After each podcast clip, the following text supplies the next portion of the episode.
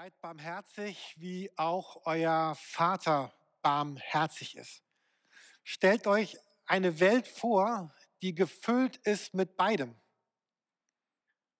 Oder vielleicht nur eine Stadt, die voll ist mit Lukas 6, Vers 36. Oder vielleicht noch ein bisschen kleiner. Stellt euch eine Kirche vor, die, die gefüllt davon ist, von, von Menschen, wo Menschen dazukommen, weil sie berührt worden sind von Gottes Barmherzigkeit, die dann Christen geworden sind, die sich taufen lassen, die beginnen neu mit, mit Gott zu leben und dann selber barmherzig unterwegs sind und wissen, wir gehen auf einen offenen Himmel, auf eine offene, helle Ewigkeit und Zukunft vor.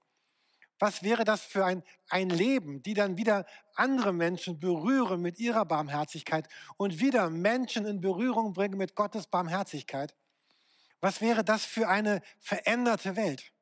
Was wäre das für ein Leben? Was, was wäre das für ein, ein Glück?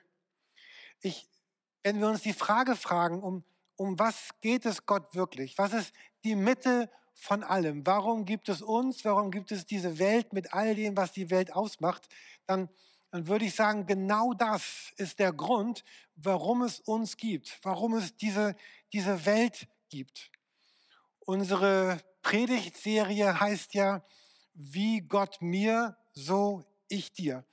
Und es bedeutet, dass dass alle Fähigkeiten, die ich habe, alles, allen Besitz, alle Gaben, alle Finanzen, alle, alle Gefühle, alle Empfindungen, die, die Lebenszeit, die Gott mir gegeben hat, zu, zu denken, zu leben, zu arbeiten, unterwegs zu sein, all das hat, hat Gott gegeben, damit Menschen wie wir mit seine Barmherzigkeit erleben, sie sie aufnehmen, sie aufsaugen, sie, sie bekommen und sie dann weitergeben an, an andere Menschen.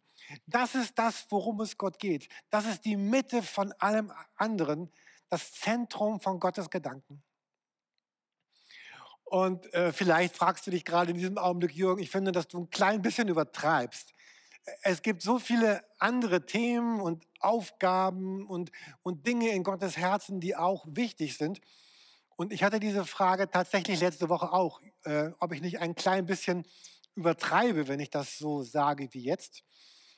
Ich möchte euch noch ein letztes Mal in dieser Predigtserie dieses Bild von dem Schmetterling zeigen. Hier geht es ja darum, dass die Raupe verpuppt sich und wird zu einem Schmetterling. Und es bedeutet ja, Jesus möchte mein Leben umwandeln. Er möchte mein Leben, um ein Wort zu benutzen, was es im Deutschen gar nicht gibt, er will es metamorphieren, er will es umwandeln, umgestalten. Er will sich in mein Leben hineingeben als der, der mich erlöst hat. Und er will dann, dass, dass wir Menschen als erlöste Menschen verbunden gemeinsam mit ihm leben, gemeinsam mit ihm unterwegs sind und immer mehr so, so werden, wie, wie er ist. Diese, diese Welt verändern, diese Welt gestalten, unser eigenes Leben verändern, immer mehr. Und, und all das hängt an dem Begriff der Barmherzigkeit. Und in dieser Predigtserie versuchen wir, Gottes Barmherzigkeit für uns lebendig zu machen in einer doppelten Weise. Wir haben uns Bibeltexte angesehen, die beschreiben, wie Gott barmherzig mit Menschen umgeht, wie Gott barmherzig handelt, wie er barmherzig ist. Und wir haben versucht und versuchen gerade Barmherzigkeit, den Begriff durch, durch andere Begriffe zu erklären.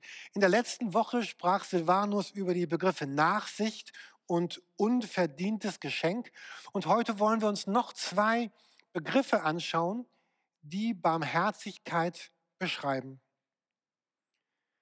Barmherzigkeit bedeutet auch Wohltätigkeit. Wohltätigkeit. Und ich möchte euch so eine Wortwolke zeigen mit ganz vielen Begriffen, die wieder Wohltätigkeit beschreiben. Wohltätigkeit beschreibt so viel wie Anteil nehmen, Wohlwollen, helfen, Caritas, Menschenliebe, sich verbinden, Freundlichkeit, zugewandt sein, unterstützen, gut sein, Gutes tun, begleiten, Empathie. All diese Begriffe beschreiben Wohltätigkeit und sie beschreiben Barmherzigkeit. Und man könnte das so beschreiben, dass Wohltätigkeit bedeutet, sich mit jemandem zu verbinden, eine, eine Verbindung einzugehen, um dann Gutes zu tun, was im Leben dieses Menschen, dieses anderen etwas Gutes auslöst, ihm, ihm wohltun, ihn unterstützen, ähm, also sich verbinden, um danach Gutes in das Leben eines Menschen hineinzugeben.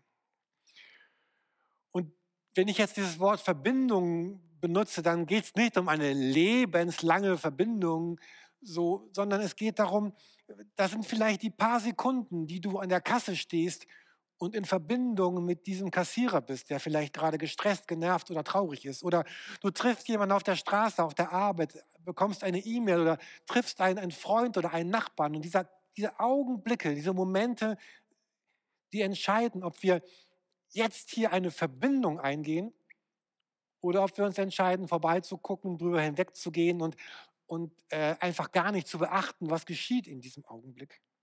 Oder du triffst jemanden in der Kirche oder sonst wo und merkst, oh, hier ist jemand, der, der braucht in, in diesem Augenblick etwas Gutes. Jeder Tag in unserem Leben hat praktisch ganz viele verschiedene Momente und Möglichkeiten, wo wir immer wieder herausgefordert sind, entweder eine, eine Verbindung einzugehen mit jemandem oder an jemandem vorbeizuschauen oder vorbeizufühlen. Es gibt ganz viele Bibeltexte, die diese Verbindung so ein wenig beschreiben. Einen von denen möchte ich euch zeigen hier in dem nächsten Bibelvers. Da schreibt Paulus im Römerbrief, freut euch mit denen, die sich freuen und weint mit denen, die sich, die weinen. Freut euch mit denen, die sich freuen und weint mit denen, die weinen jetzt in diesen Tagen, in denen wir leben, äh, erleben Menschen diese Corona-Zeit ja ganz unterschiedlich und ganz verschieden. Manche sagen, ich erlebe gerade sehr, sehr ruhige und sehr entspannte Tage in dieser Corona-Zeit. Alles fährt ein bisschen runter und mir geht es gerade so richtig gut. Ich hatte jemanden getroffen letzte Woche, der sagte, ich erlebe gerade die beste und entspannteste Zeit der letzten Jahre, vielleicht sogar meines ganzen Lebens. Und ich wäre da nicht hingekommen, wenn nicht Corona unser Land, unser Leben getroffen hätte. Freut euch mit denen, die sich freuen. Und gleichzeitig erleben wir und hören wir von Menschen, die über die Maßen herausgefordert sind. Jemand sagt, ich bin kurz davor aufzugeben und ich kann nicht mehr, weder körperlich noch innerlich. Ich hatte mit einem Elternpaar gesprochen, die haben gesagt, wir haben uns den ganzen Tag von 5 Uhr morgens bis 22 Uhr abends so als eine, eine Art Schichtbetrieb eingeteilt mit Homeschooling und Homeoffice und den Dingen, die für das Leben notwendig sind. Und jeder kriegt auch mal eine halbe Stunde für sich selber. Unser ganzes Leben ist ein Schichtbetrieb. Andere leiden gerade ganz stark unter der Einsamkeit. Menschen sterben und verkümmern an Einsamkeit.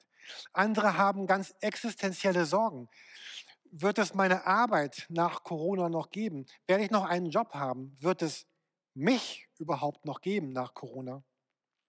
Und andere erleben gerade eine ganz starke Angst davor, sich anzustecken und infiziert zu werden und, und ziehen sich vom Leben zurück.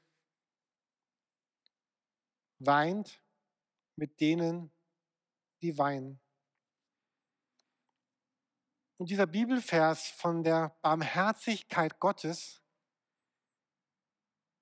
die uns selber zur Barmherzigkeit bringt, ist, ist sehr gut für diese beiden Gruppen, von denen ich gerade gesprochen habe.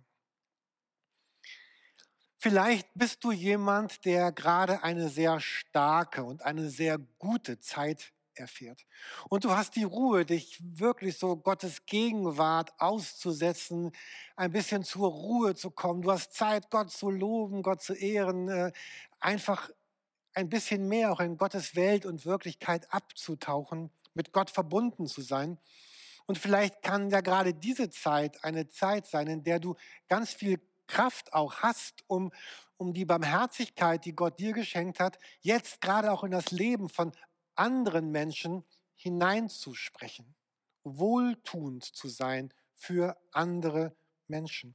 Gutes in ihr Leben hineinzusprechen, hineinzugeben, deine Finanzen einzusetzen, damit es Menschen besser geht, denen es im Augenblick nicht gut geht. Und vielleicht ist das eine Zeit, wo du die Kraft hast, mit den Menschen zu weinen, die gerade weinen, ob sie das laut oder leise tun. Letzte Woche hat mir jemand eine E-Mail geschrieben und hat gesagt, Jürgen, mir geht es gerade richtig gut und ich habe zwei Vorschläge, was ich tun könnte für andere. Und er hat beides umgesetzt und ich fand das total schön. Genau das ist möglich in dieser Zeit. Aber vielleicht bist du auch gerade jemand, der, der sehr kämpft und, und sehr leidet. Und dann sagt dieser Bibelvers, dass Gott barmherzig ist. Er versichert dir, dass Gott heute in deinem Leben sich als dieser barmherzige Gott zeigen und erweisen wird. Und dass du mit dir selber und den dir Anvertrauten heute auch barmherzig sein kannst. Gerade wenn diese Momente der Verzweiflung so stark werden wollen, dann ist es gut, nicht an morgen und übermorgen zu denken, sondern zu sagen, heute, jetzt, hier, in diesem Augenblick setze ich mich Gottes Barmherzigkeit aus erst einmal für heute. Und Jesus ist der, der verspricht, er sagt, ich werde dich nicht hängen lassen. Ich habe dich bisher nicht verlassen, ich werde dich heute nicht verlassen und auch nächste Woche der sein, der bei dir ist.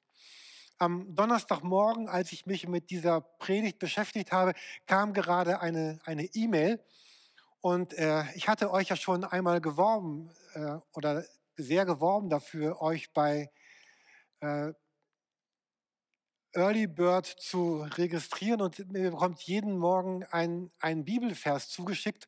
Und ich möchte euch gerne den Bibelvers vom letzten Donnerstag zeigen. Dort lesen wir nämlich, wie die Leiden Christi reichlich über uns kommen, so werden wir auch reichlich getröstet werden durch Christus. Gottes Barmherzigkeit bedeutet, dass, dass Jesus der ist, der sieht, was wir sind, wer wir sind, was wir erleben in dieser Zeit. Und er ist der, der sagt, er verspricht dieses. Ich möchte der sein, der dich reichlich tröstet. Und vielleicht bist du jemand, der auch an Gottes Stelle jemand sein kann, der andere reichlich tröstet, weil du gerade Kraft und Stärke hast.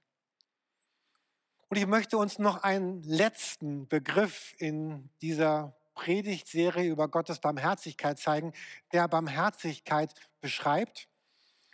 Und das ist der, der, der Begriff uneigennützig. Barmherzigkeit bedeutet uneigennützig zu sein. Es bedeutet mich immer mehr zu lösen von dieser Frage, bei dem, was ich hier tue, was kommt da gerade für mich dabei heraus, sondern zu sagen, ich möchte einfach das Gute tun, weil es gut ist. Und ich kann und ich muss und ich will und ich werde nicht alles aufrechnen gegeneinander. In einer normalen Beziehung sollte ja das Geben und Nehmen immer irgendwie stimmen. Also wenn ich in einer Beziehung bin mit einem Freund, mit einem Partner, in einer Gruppe, dann ist es gut, wenn wir gleich viel geben und nehmen. Es wäre komisch, wenn eine Person immer nur gibt und die andere Person immer nur nimmt. Und auf Dauer wird solch eine Beziehung nicht funktionieren, sondern zerbrechen. Barmherzigkeit aber bedeutet, dass es auch Momente und Zeiten in meinem Leben geben wird, wo ich uneigennützig mehr gebe als zu nehme, als zu nehmen, wo ich etwas opfere, um Not zu lindern. Und Barmherzigkeit bedeutet in diesem Sinne auch ein, ein gewisses Leiden auf mich zu nehmen, um Gutes in das Leben eines anderen Menschen hineinzugeben, um mit Jesus unterwegs zu sein, um damit das Reich Gottes, Gottes Gegenwart, Gottes Stärke neu äh, greifbar und, und erlebbar wird, heißt es manchmal auch dafür zu leiden. Jesus sagt es einmal so in Markus 8, Vers 34. Wer mir folgen will, darf nicht an seinem Leben hängen. Er muss sein Kreuz auf sich nehmen und mir auf meinem Weg folgen. Noch einmal, wer mir folgen will, darf nicht an seinem Leben hängen. Er muss sein Kreuz auf sich nehmen und mir auf meinem Weg folgen. Und ich bin überzeugt, dass wenn ich sage, ich möchte Jesus auf, auf seinem Weg folgen, dass es etwas, etwas kosten wird. Die Alternative wäre ja in, in meinem eigenen Leben irgendwie hängen zu bleiben. Mir, mir fiel hier gestern eine Geschichte ein, die ich letztes Jahr erlebt hatte. Wir haben draußen im Carport so eine graue Kiste stehen, die voll ist mit diesen leeren, also ausgetrunkenen äh, PET-Plastikflaschen, um sie demnächst wegzubringen. Und ich war dort im Carport und es waren so ganz komische Geräusche, kamen aus dieser grauen Kiste heraus. Und das rüttelte und war so ganz seltsam. Und ich dachte, okay, wahrscheinlich wird gerade in dieser Kiste eine Ratte sitzen oder eine Maus oder irgendein anderes sehr gefährliches Tier. Ich habe mir also ganz dicke Handschuhe besorgt, habe meine Tochter Laura geholt und gemeinsam haben wir diese Kiste herausgezogen und ich erwartete jeden Augenblick, dass mich eine Ratte oder eine Maus anspringt. Und am Ende war es ein Vogel. Am Ende war es ein Vogel, der sich einfach unter diesen Flaschen verirrt hatte und niemals rausgekommen wäre, hätten wir ihn nicht in dieser heldenhaften Aktion, mutig wie wir waren, gerettet. Ich dachte, vielleicht passt das ein bisschen zu, äh, zu diesem Bibelvers, dass, dass Jesus sagt, wir, es geht nicht darum, in dem eigenen Leben hängen zu bleiben und irgendwann beladen zu sein mit all den Sachen, die auf mich raufgefallen sind und gar nicht mehr rauszukommen. Auf Dauer ist das weder attraktiv, noch passt das zu, zu Gott, noch passt das zu Jesus, zu den Gedanken, warum Jesus auf die Erde kam, um uns zu erlösen. Es war bei Jesus immer so, dass die Armen, die Ausgegrenzten, die Trauernden, die, die gerade Schweres erlebten, bei ihm die Sicherheit hatten, da ist ein Ort, nämlich Jesus Christus, wo ich in Sicherheit sein darf, wo ich ankommen darf mit all dem, was mich ausmacht. Es war ein, ein Kennzeichen der ersten Christen, dass sie sich ganz intensiv bemüht haben, diese Denkweise umzusetzen. Wenn Jesus hier sagt, wer mir folgen will, der soll sein Kreuz auf sich nehmen und meinen Wegen folgen. Die ersten Christen haben das sehr ernst genommen. Und nach den ersten großen Verfolgungen im römischen Reich gehörten die Christen plötzlich zu einer ganz angesehenen Minderheit. Warum? Weil sie hatten sich entschlossen, die Armen und die Leidenden uneigennützig zu unterstützen. Sie kauften ihre Freunde und Bekannten frei, die von Piraten verschleppt worden waren. Die ersten Hospize wurden von Christen gegründet. In der Pest, in Zeiten der Pest kümmerten sich Christen um, um, um die Kranken und verstießen sie nicht. Und man zog sich nicht in die eigenen Häuser zurück, sondern hat geholfen. Man nahm die Aufforderung, Fremde aufzunehmen, sehr ernst. Man kleidete die Nackten, man gab den Hungrigen zu essen, man, man besuchte die Inhaftierten. Und es gab einen Einbruch, als dann unter Konstantin das Christsein plötzlich zur Staatsreligion wurde. Glaube wurde etablierter und stand immer wieder in der Gefahr, bequem zu werden. Und diese uneigennützige Barmherzigkeit drohte in den Hintergrund zu gehen. Und die Geschichten von Jesus und die Geschichten der Christen und der ersten Kirche, sie sind voll von Geschichten von Menschen und von Jesus, die uneigennützig sich eingesetzt haben für das Gute und das Wohl der anderen. Wir kommen zum Schluss dieser Predigtreihe. Vor zwei Wochen habe ich Thomas beerdigt. Thomas war 40 Jahre alt geworden. Er war Autist und er starb an einem Hirntumor. Und sein sein ganzes Leben lang war Thomas ein, ein fröhlicher Mensch. Er war geschickt mit seinen Händen zu arbeiten. Er, er liebte seine Arbeit in seiner Werkstatt. Er konnte kaum sprechen und es war ihm, er konnte nur wenige Worte formulieren. Und wenn er nach einem Restaurantbesuch oder einem Orgelkonzert im Michel sagte er Mo wie. Und Movi war die Kurzform von, ich fand das hier richtig super und richtig schön. Das hat mich sehr berührt. Könnten wir morgen wiederkommen? Mo wie.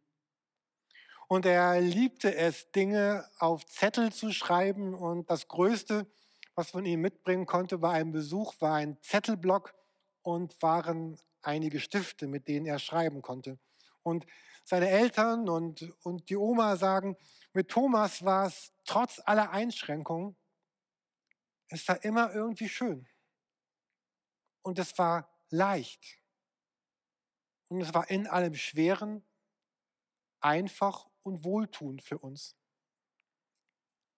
Aber was schwer war,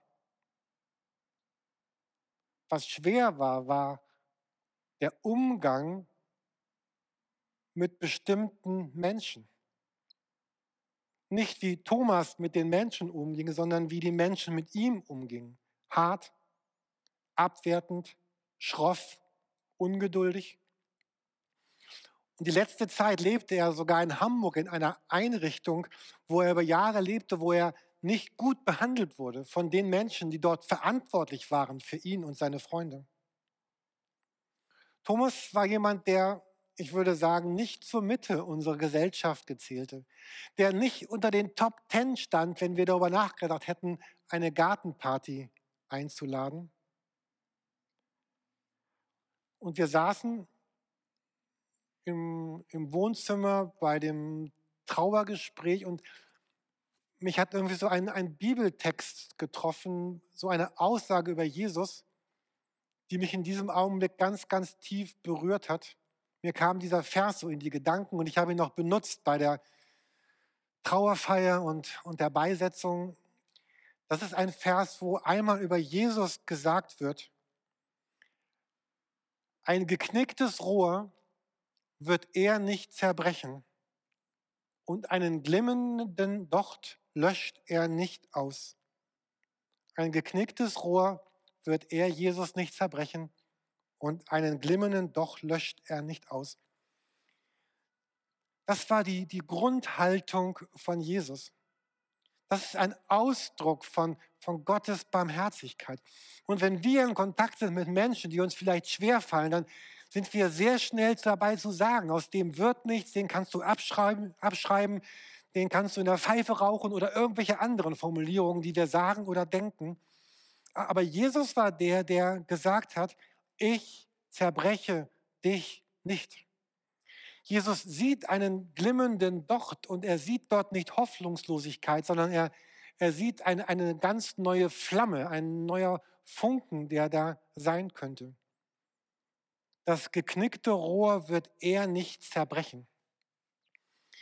Vielleicht kennt ihr diese Formulierung, den Stab über jemandem zu brechen. Diese Formulierung kommt eigentlich aus dem Gerichtswesen. Es gab eine Zeit, noch bis vor, ist gar nicht so lange her, dort nahm der Richter zu Beginn einer Gerichtsverhandlung einen Stab in die Hand. Und jetzt wussten alle, jetzt, jetzt wird es ernst. Der Richter oder dieser Gerichtsstab war das, war das Zeichen der richterlichen Autorität. Und wenn dann der Richter ein, ein Urteil fällte und dieses Urteil ein Todesurteil war, dann brach er den Stab über dem, den er verurteilte. Er nahm diesen Stab und brach ihn.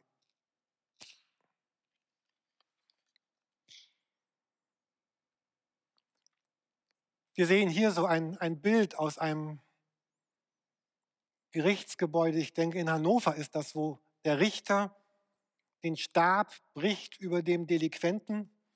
Ich finde besonders makaber ist, dass hier oben rechts in der Ecke äh, sitzt ein Rabe, der schon darauf wartet, was er demnächst picken und essen darf.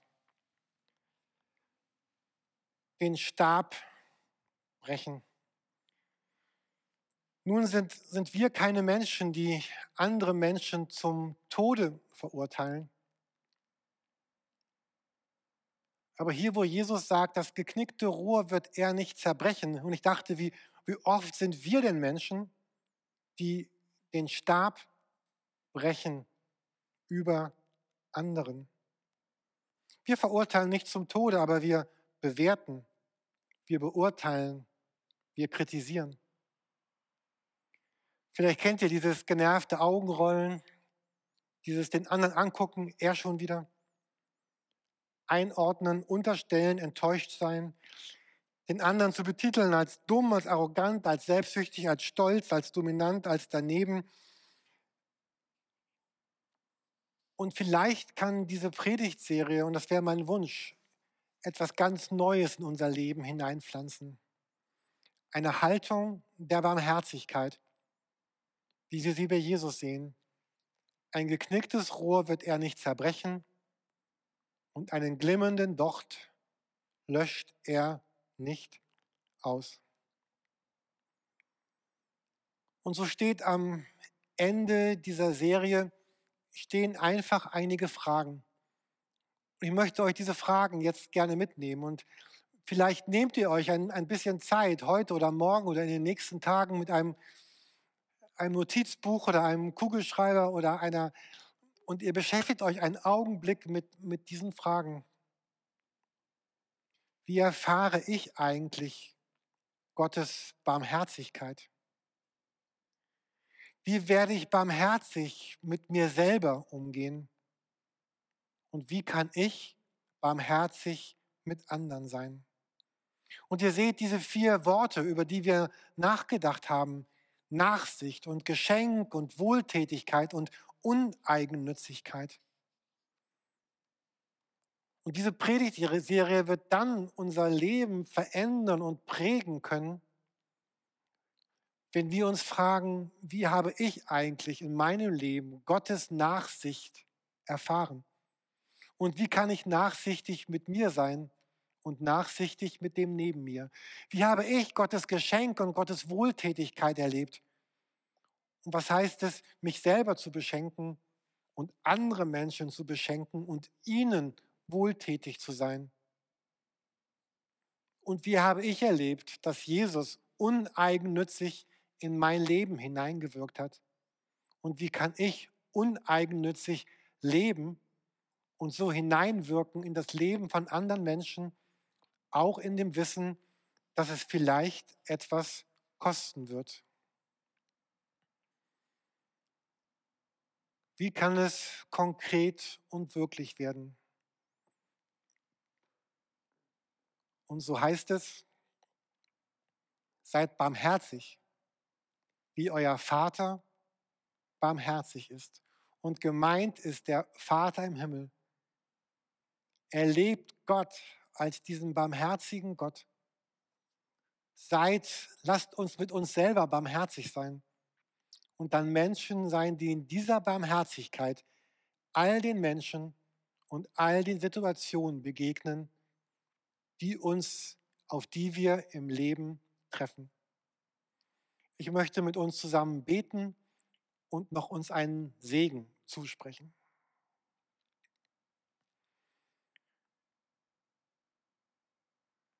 Jesus Christus, ich wünsche mir das für mein Leben und für unser Leben dass ich nicht gedanklich und innerlich vorbeilaufe an dem, wo du mir genau deine Barmherzigkeit schenkst. Und du hast sie geschenkt und schenkst sie und wirst sie immer wieder schenken. Und bitte hilf uns, dass wir Menschen sein können, die diese Barmherzigkeit nehmen, sie erfahren und, und barmherzig leben mit anderen. Und ich stelle mir eine Welt vor, gefüllt von solchen Menschen. Was für ein Unterschied kann das sein in aller Trauer, in aller Verzweiflung, in aller Einsamkeit. Und bitte berühre du unsere Herzen durch den Heiligen Geist. Amen. Es segne dich der Vater im Himmel, der den glimmenden Docht nicht auslöscht. Er berühre dich zärtlich und entzünde das Feuer in dir immer wieder von neuem. Es segne dich Jesus Christus, der das zerbrochene Rohr nicht zerknickt. Er richte dich immer wieder auf. Er stärke dir den Rücken und führe dich ins Leben. Es segne dich der Heilige Geist in das Leben seiner Fülle hinein, das er dir verheißen hat. Und die Barmherzigkeit Gottes, des Vaters und des Sohnes und des Heiligen Geistes erfülle dein Leben, jetzt, heute, morgen und in alle Ewigkeit. Amen.